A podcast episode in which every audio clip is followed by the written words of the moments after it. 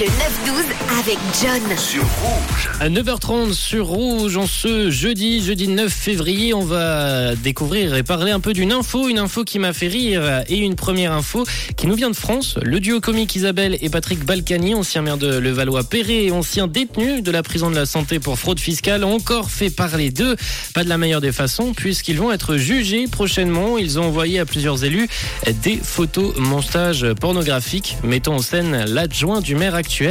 Ça va pas fort hein, ces derniers jours chez nos voisins français. Alors revenons en Suisse avec une info qui va vous bouleverser. C'est le 20 minutes qui me l'a appris et ça concerne Charles, le, le- futur roi d'Angleterre, qui pour la première fois depuis 45 ans ne viendra pas skier en Suisse cet hiver. Et oui, c'est une nouvelle qui nous bouleverse, une nouvelle qui a bouleversé les réseaux en tout cas, avec euh, plein de commentaires sous l'article du 20 minutes, euh, des témoignages touchants. Je cite, cet article va changer ma vie pour cette semaine.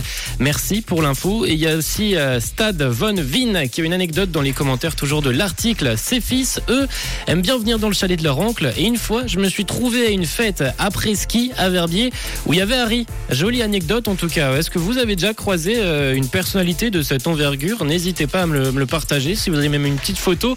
079 548 3000. Pour info, il ne vient pas skier pour ne prendre aucun risque de blessure avant son couronnement qui aura lieu le 6 mai prochain. Une première en tout cas pour le nouveau roi d'Angleterre qui ne loupait aucun, aucun hiver en Suisse au ski depuis 45 ans désormais. Et vous, petit débat, petite question ce matin, mis à part les personnalités que vous avez euh, pu rencontrer, où allez-vous skier et quels sont les meilleurs spots, les meilleures pistes pour une belle journée en montagne?